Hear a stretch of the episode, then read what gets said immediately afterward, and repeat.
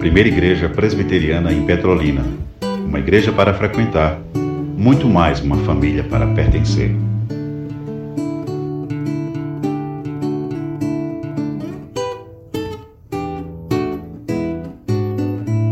Vamos para o nosso estudo, não é? Vamos para a nossa série. Abramos a Bíblia Sagrada em Tito, o primeiro capítulo. O slide será projetado ali.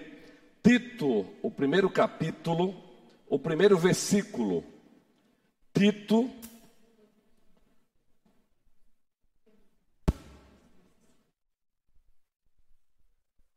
Para acompanhar, a nossa querida Wanda vai ter um ensaio aí. As crianças apenas, hein? Solamente los niños. Apenas as crianças. Isso.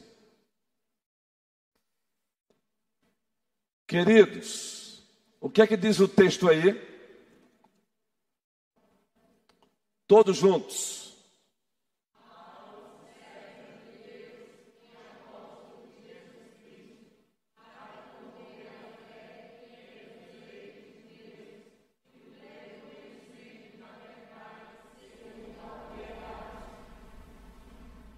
Perceberam aí o destaque aí?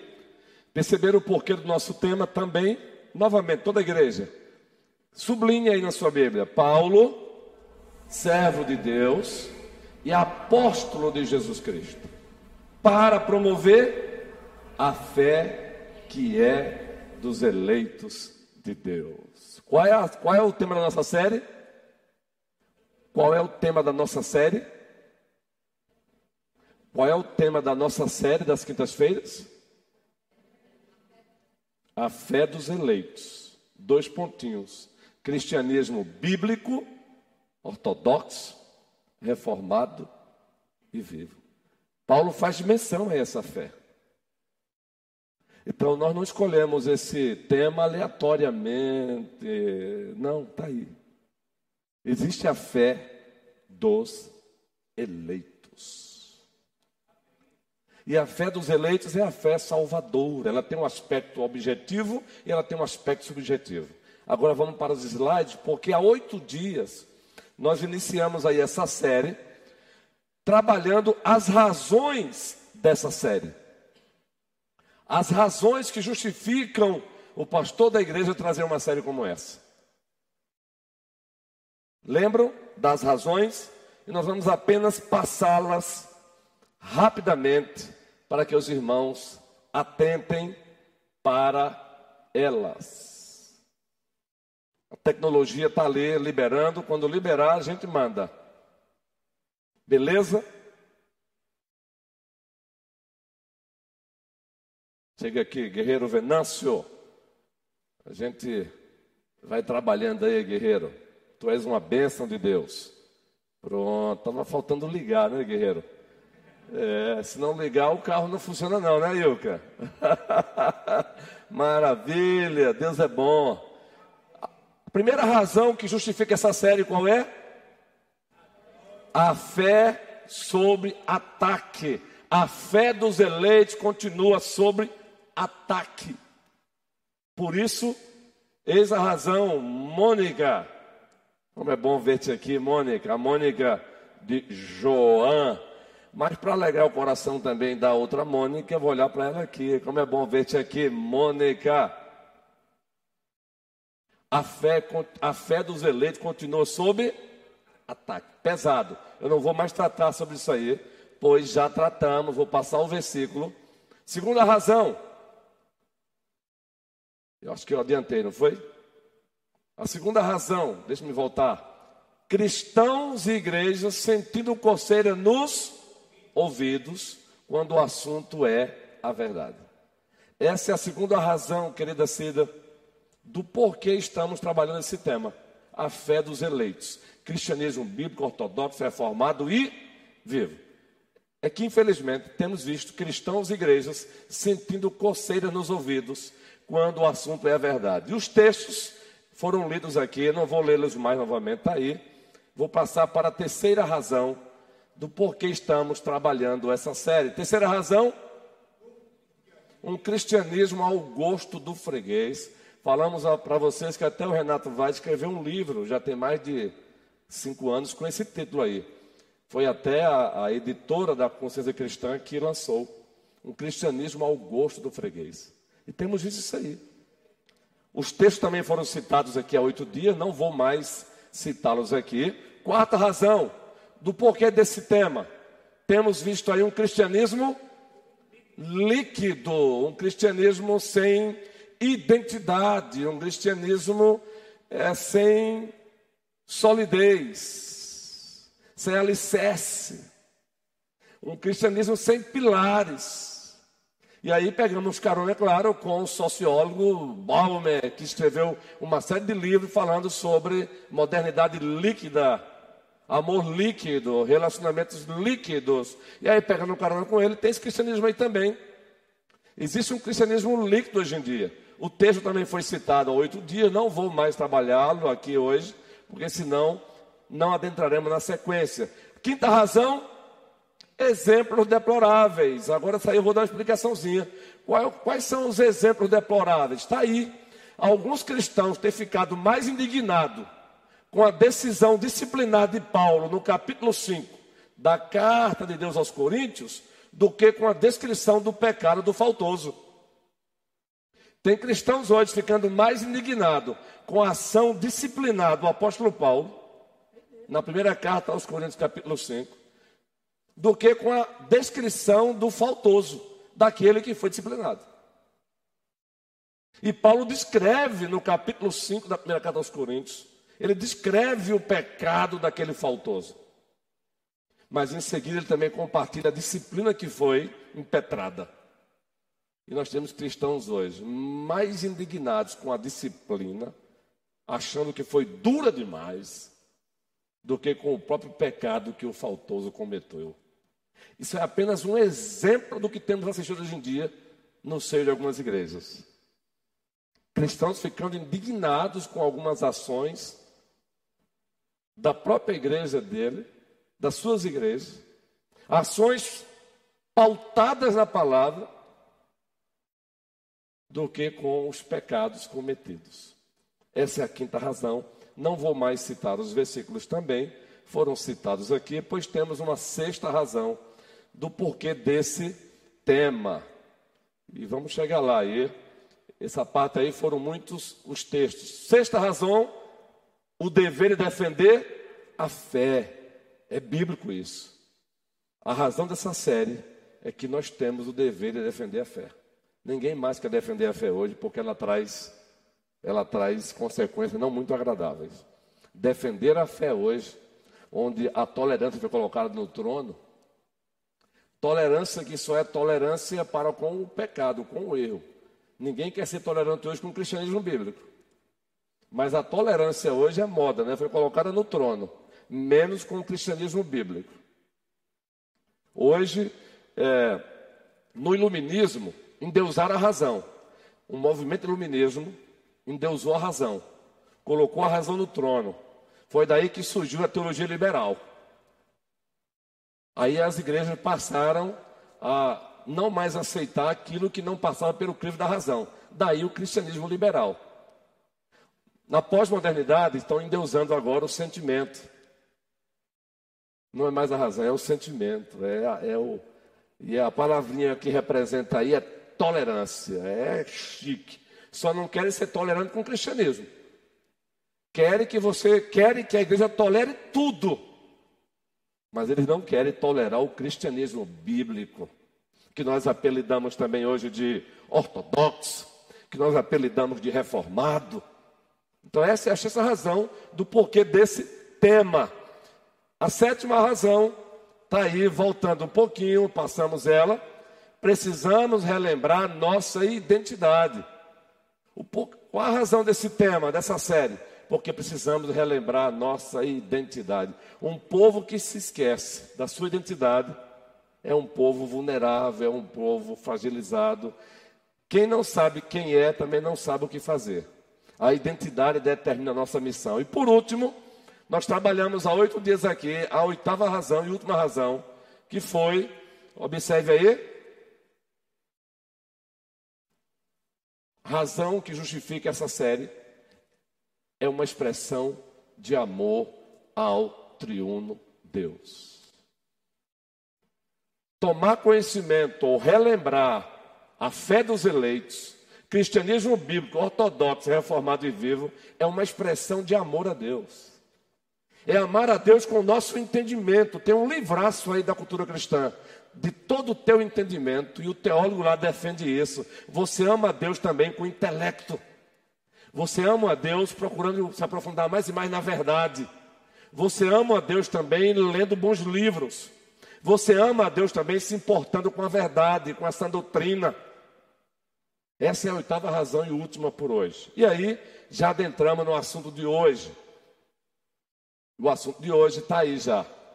Voltando o que é está escrito aí, queridos? Dois pilares de sustentação de todos os pilares do cristianismo bíblico, ortodoxo, reformado e vivo. Existem dois pilares, e nós sabemos aqui, metaforicamente, o que é um pilar. Pois bem, existem dois pilares, Eva, que sustentam todos os outros pilares do cristianismo, da fé dos eleitos: cristianismo bíblico, ortodoxo, reformado e vivo. Quando chegar no vivo, lá na frente eu vou explicar o porquê essa palavrinha vivo. Ela não está aí à toa, não, viu? Dois pilares, e vocês sabem quais são eles, e vamos relembrá-los. Sem esses dois pilares, os demais pilares desmoronam. Sem esses dois pilares, o nosso próprio tema, ele desmorona. A fé dos eleitos, cristianismo bíblico, ortodoxo, reformado e vivo. Sem esses dois pilares, e vocês já ouviram pastores pregarem desse púlpito aqui para vocês. Vocês já ouviram numa escola, numa classe de EBD, possivelmente. E quem já fez seminário, pelo menos um módulo aí aleatório, já ouviu sobre isso. Simples eles. Quais são os dois pilares? Primeiro, primeiro pilar qual é? Deus existe. Se Deus não existe, todos os demais pilares acabam desmoronando. A razão, a razão de ser da fé dos eleitos, cristianismo bíblico, ortodoxo, reformado e vivo, é que Deus existe. E nós estamos pregando uma série, vamos passar um bom tempo nessa série, Gênesis 1 a 11, a história que explica todas as histórias, e logo no primeiro versículo temos um, um sumário do primeiro capítulo. O sumário do primeiro capítulo é: No princípio criou Deus os céus e a terra. Bereshit bara Elohim. No princípio criou Deus os céus e a terra. Bereshit bara Elohim. No princípio criou Deus. É um, é um sumário. Deus existe. Você pode pegar as boas teologias bíblicas sistemáticas, que os autores vão começar com essas esses dois pilares de sustentação angélica de todos os pilares da fé dos eleitos. Chamam de pressupostos. Eu estou chamando de pilar para facilitar a linguagem. São dois pressupostos quando se estuda teologia bíblica ou teologia sistemática. Deus existe. E o segundo pilar, qual é? Deus se revelou. Pois se Deus não tivesse se revelado, não estaríamos aqui falando sobre a fé dos eleitos, cristianismo bíblico, ortodoxo, reformado e vivo. Esse é um pilar maravilhoso. Se Deus não tivesse se revelado, nós não estaríamos aqui falando de a fé dos eleitos, cristianismo bíblico, ortodoxo, reformado e vivo. Mas ele se revelou. Aleluia! Hebreus, primeiro capítulo, abra sua Bíblia. Eu não coloquei na íntegra, eu coloquei na frente o texto, mas na íntegra não. Vejam como esse texto é fenomenal. Hebreus, o primeiro capítulo. Esse texto é extraordinário quando o assunto é Deus se revelou. E aí a nossa sonoplastia, e a nossa sonoplastia para a glória de Deus, sempre nos abençoando. Todos juntos, vamos ler? Havendo Deus outrora falado muitas vezes e de muitas maneiras aos pais pelos profetas. E o texto prossegue. Nestes últimos dias nos falou pelo Filho, a quem constituiu o herdeiro de todas as coisas, pelo qual também fez o universo. Palavra-chave, havendo. Pode voltar o versículo aí, queridos. Versículo primeiro. Palavra-chave, havendo Deus outrora falado. Se ele não tivesse falado, nós não estaríamos aqui falando dele, sobre ele, para ele. Mas ele falou. Louvado seja o Senhor. Ainda bem que ele falou, grave isso. Esse é o segundo pilar de sustentação do nosso tema. A fé dos eleitos. Não existiria fé hoje se Deus não tivesse falado. Quem aqui já não citou Romanos 10? A fé vem pelo ouvir e ouvir a palavra de Deus. Deus falou. Aliás, a palavra dele é tão poderosa e foi pela palavra dele que ele trouxe do nada tudo à existência. Disse Deus: haja luz e houve luz. Aleluia. A segunda pessoa da Santíssima Trindade, estando aqui na terra, foi até o túmulo de Lázaro e disse: Lázaro, sai. A fala dele é poderosa. A fala dele é poderosa. Lázaro, sai. E a escritura diz que Lázaro saiu. Na primeira carta de Deus aos Tessalonicenses, capítulo 4, o apóstolo Paulo consolando a igreja em Tessalônica, pois alguns dos seus irmãos estavam chorando, chorando porque haviam perdido algum dos seus entes queridos. Aí Paulo ousa consolá-los assim: Não se entristeçam como os demais que não têm esperança. Põe lá esse texto. Primeira carta aos Tessalonicenses, capítulo 4, o último parágrafo. Olha só como ele diz: Não se entristeçam como os demais quem são esses demais? Os não crentes, que não têm esperança. Não, vocês têm esperança. Vejam só, o texto vai ser projetado aí. A primeira carta aos Tessalonicenses, capítulo 4. Vejam só. Falamos que Deus falou. Isso, olha que maravilha, gente. Todos juntos. Não queremos, porém, irmãos, que sejais com respeito aos que a palavra dorme aí, Paulo usa eufemismo com respeito aos que morreram. É eufemismo. Para, que não, para não vos entristecerem como os. Esses demais não têm o quê? Não têm esperança. E o texto prossegue, observem. Pois se cremos que Jesus morreu, morreu, e ressuscitou, assim também Deus, mediante Jesus, trará em sua companhia os que dormem. E o texto prossegue. Ora, ainda vos declaramos, por palavra do Senhor, por palavra de quem? Do Senhor. Deus falou. Isto, nós, os vivos, os que ficarmos até a vinda do Senhor, de modo algum precederemos que dormem, os que morreram no Senhor. E o texto prossegue. Porquanto o Senhor mesmo, preste bem atenção, só essa parte agora, todos juntos. Porquanto, dada a sua só até aí, meu irmão. Isso vai acontecer na segunda vinda. Na segunda vinda, ele vai dar a sua palavra de ordem. Na segunda vinda, ele vai falar. E depois dessa palavra de ordem, o que vai acontecer em seguida? Tocará ouvida a voz do arcanjo e ressoada a trombeta de Deus, descerá dos céus e os mortos em Cristo ressuscitarão. Deus falou. E na parousia ou parousia, ele falará.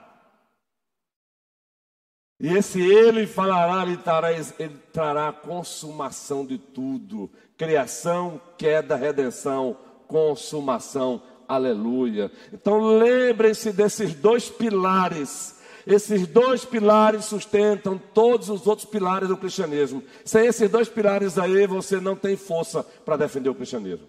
Deus existe. E o segundo, Deus se revelou. Vamos trabalhá-los em mais detalhes?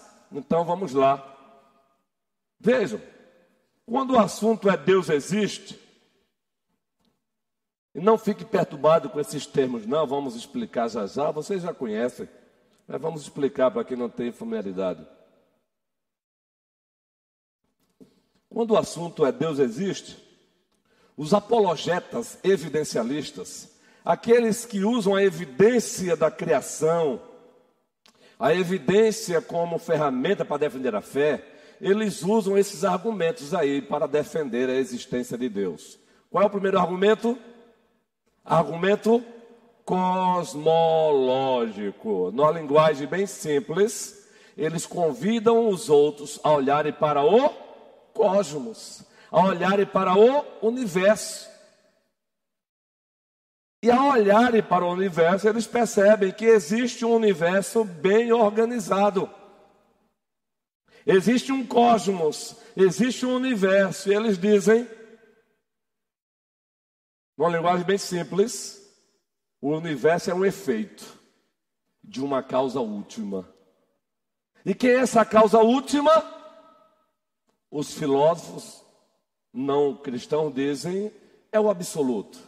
Nós cristãos, evangélicos, protestantes, reformados, declaramos é o absoluto Deus. É o Deus de Abraão, o Deus de Isaac, o Deus de Jacó. Esse é o argumento cosmológico, querido. Esse é argumento cosmológico está na nossa cara aí, ó.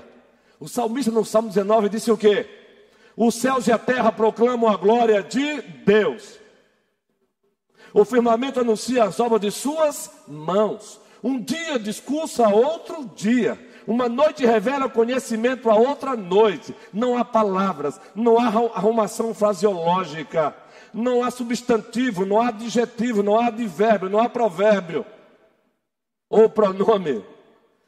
Mas dos quatro da terra se faz ouvir a sua voz. Os céus e a terra são pregadores de Deus. Esse é o argumento cosmológico. Esses dias eu estava no meu gabinete. Esses dias eu gosto de fazer isso lá no nosso, na casa pastoral, que é a casa da igreja onde eu moro e mora todo pastor que é o titular da igreja. Eu estava lá no processo de garimpagem é quando você pega 10, 20 livros, coloca na escrivania para preparar o sermão, para preparar o estudo, mas de repente eu gosto de olhar lá para um pé de árvore que tem lá, de caju. Aí você dá aquela paradinha com o livro aberto, olha para a árvore de caju e diz: Oh Deus, oh Deus. Aí você dá uma olhadinha assim e vê quatro gatinhos que eu não pedi para que fossem para lá, mas a mãe inventou de levar, brincando, transformando o quintal da casa pastoral num parque de diversão. Aí você vê eles brincando, pulando no outro, aí você olha e diz: Oh Deus, os céus e a terra proclamam a tua glória. Aí eu lembro de Eugênio Peterson, um pastor de pastores que já faleceu. Ele escreveu vários livros na área de espiritualidade, teologia pastoral, poimênica. E ele diz assim: Pastores, leiam a Bíblia, mas também leiam o livro da revelação geral. Quando ele diz leiam o livro da revelação geral, ele está dizendo saiam para contemplar os pardais. Isso também é teologizar. A gente pensa que fazer teologia é só ler Berkov, Bavinck, John Freimer, Calvino, John Knox, Farel, Pesa, Lutero, Melanchthon, etc, etc. Também mas não apenas isso, você, teolo, você teologiza também. Quando você olha para a formiguinha trabalhando. Você teologiza também, você faz teologia quando você olha para os caramelos que ninguém dá valor, os caramelozinhos. Aquela rotatória ali do, do, do, do mercadinho, o mercadinho aqui, qual é o nome? G. Barbosa. Por volta das 17 horas, 17h30, às vezes passamos ali, aí tem alguns caramelos dormindo na grama. Quem já viu? Coisa linda. Aí dá vontade de parar e deitar lá com eles. Caramelos é o apelido que se dá hoje a cães. A cães pé duro. Ninguém aqui ouviu esse vídeo ainda de caramelo? Ah, então, perdoe-me. Eu pensei que vocês estavam com. Então, não colocaram agora apelido, é todo cãozinho vira-lata de caramelo, não foi? Pois é, ele é dessa cor, caramelo. Aí ficam lá deitadinho, carro para lá, carro para cá, carro para lá e carro para cá, e ele lá, ó. Aí eu bato em jardim assim, olha só que coisa linda. Queridos, eu me deleito, eu começo a cantar. Logo vem a mente, Salmo 19, os céus e a terra proclamam a glória de Deus. O firmamento anuncia as obras de suas mãos. Um dia discursa, outro dia, uma noite revela conhecimento, outra noite. Aí você vai para Romanos, primeiro capítulo. Aí Paulo diz o quê? Abra a Bíblia, Romanos.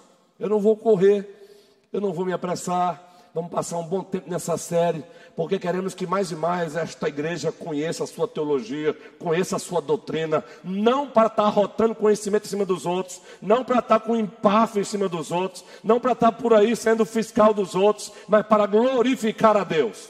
Eu digo isso porque tem um monte de gente com empáfia por aí, que olha, eu percebo rapidinho, meu irmão, cheio de empáfia. E a pessoa que é cheia de empáfia, ela não sabe aprender. Ela pensa que já sabe, por isso não precisa aprender. Então Paulo diz que ela não sabe de nada. E olha, é fácil perceber essas pessoas, viu? Depois de 20 anos de seminário, você percebe facilmente quando a pessoa está cheia de si, cheia de empáfia, tudo porque pensa que sabe sem saber. Com essas pessoas você usa de misericórdia, compaixão. Eu já falei por aqui. Quando as pessoas me perguntam algumas coisas, eu dou uma de besta, otário, como diz uma prima minha. E deixo elas saírem como se soubesse, para o bem delas mesmas. Uma hora elas aprendem. Todos juntos aí, vamos lá? Romanos 1, 18. A ira de Deus se revela do céu contra toda. Que impiedade é essa? E perversão dos homens. Que impiedade e perversão é essa? Paulo agora vai descrever. Qual é? Detém a verdade pela injustiça. Está aí, ó. Ele começa a descrever e continua o texto. Porquanto, revelação geral, o que de Deus se pode conhecer é manifesto entre eles, porque Deus lhes manifestou. Agora observa o que vem em seguida. Por toda a igreja, porque os atributos invisíveis de Deus, assim o seu eterno, como também a sua própria claramente se reconhece desde o princípio do mundo, sendo percebido por meio do que? Das coisas que foram. Lembra de Salmo 19? Lembra de Salmo 19? Percebido por meio das coisas que foram criadas. Aí é o Salmo 19 do Novo Testamento. Romanos 1, do 18, seguinte, é o Salmo 19 do Novo Testamento, queridos. Por conta disso, diz Paulo, ele encerra aí, ele faz uma afirmação: tais homens são por isso a revelação geral, Mônica, torna, torna todo homem desculpável. A lagartixa torna o homem desculpável. A existência da cabra torna o homem desculpável. A existência do cavalo torna o homem desculpável. A existência do pastor Abraão torna o próprio homem desculpável. Voltando para o slide agora. Estou já caminhando para o encerramento de hoje. Não vou encerrar tudo hoje, não. Vamos passar um bom tempo. Segundo argumento, primeiro argumento cosmológico. Você convida as pessoas para, para olharem para o universo. O segundo, ele ganha força aí, sabe por quê? É o argumento teleológico. Ale, é, Alexandro e Alexandra, eu ia trocar, não é, Alessandro? Alessandro e Alessandra. Telos, propósito, finalidade. Entendeu agora? Olha a palavrinha lá, ó. Teleo, telos. Você pode escrever lá, botar dois pontinhos, significa propósito, finalidade, utilidade, lógico, razão, estudo. Um tratado sobre os propósitos, entendeu agora? Um estudo sobre os propósitos das coisas. Esse é o significado de telos, entendeu? Agora veja o argumento teleológico. Gênesis 1,14. O próprio Deus em Gênesis, ele nos dá esse argumento. Todos juntos. Disse também Deus: haja para fazer separação entre o dia e a. Sejam eles para sinais, para estações. O que é que vocês encontram nesse texto? Diz também Deus: haja luzeiros no firmamento dos céus. Agora vamos ver o telos. Onde é que está o telos aí? Onde é que está o propósito aí dos luzeiros?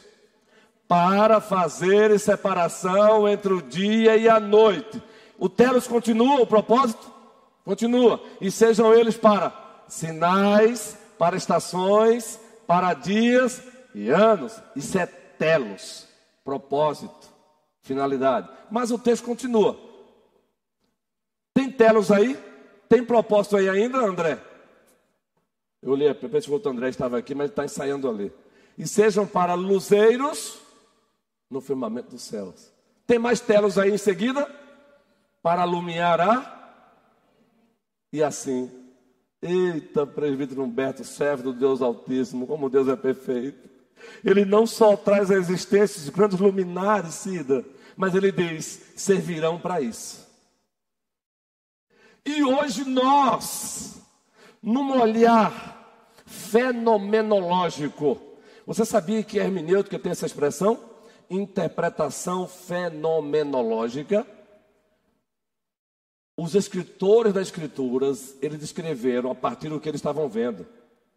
Por isso, quando diz que o sol parou, foi um olhar fenomenológico. Mas nós sabemos cientificamente que não foi o Sol que parou, a Terra que. Mas o olhar fenomenológico, e Deus usou isso. É observação a partir do homem. Não há contradição na Escritura. Aí o cientista hoje quer chegar e. Ah, porque não é a Terra, não é o Sol que gira, é a Terra que gira em torno do Sol. A observação é fenomenológica. É o homem observa. Ainda hoje, o que é que nós falamos? O, o sol nasceu e o sol se pôs. Linguagem fenomenológica. A Bíblia está cheia de linguagem fenomenológica. Então não há contradição entre ciência e fé. A ciência, é, a fonte é Deus e a fé, a fonte é Deus. Volte aí para o slide, queridos. Esse é o argumento teleológico.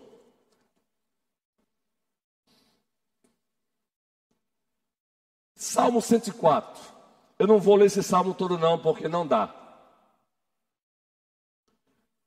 O homem que foi feito à imagem e semelhança de Deus, por ter sido feito à imagem e semelhança de Deus, ele recebeu um mandato cultural.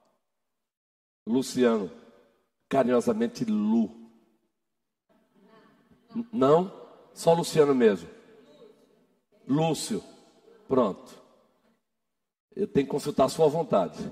Oh, eu sou maluco, guerreiro. Quem foi que fez?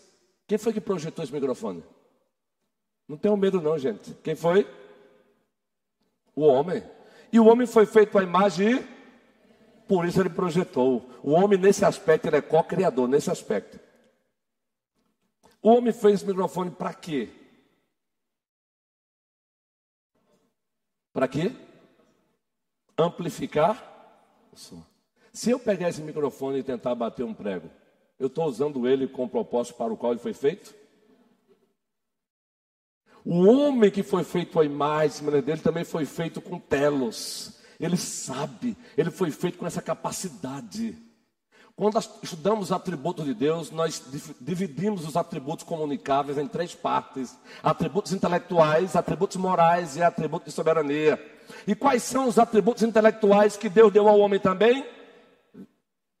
Conhecimento, sabedoria, verdade, veracidade.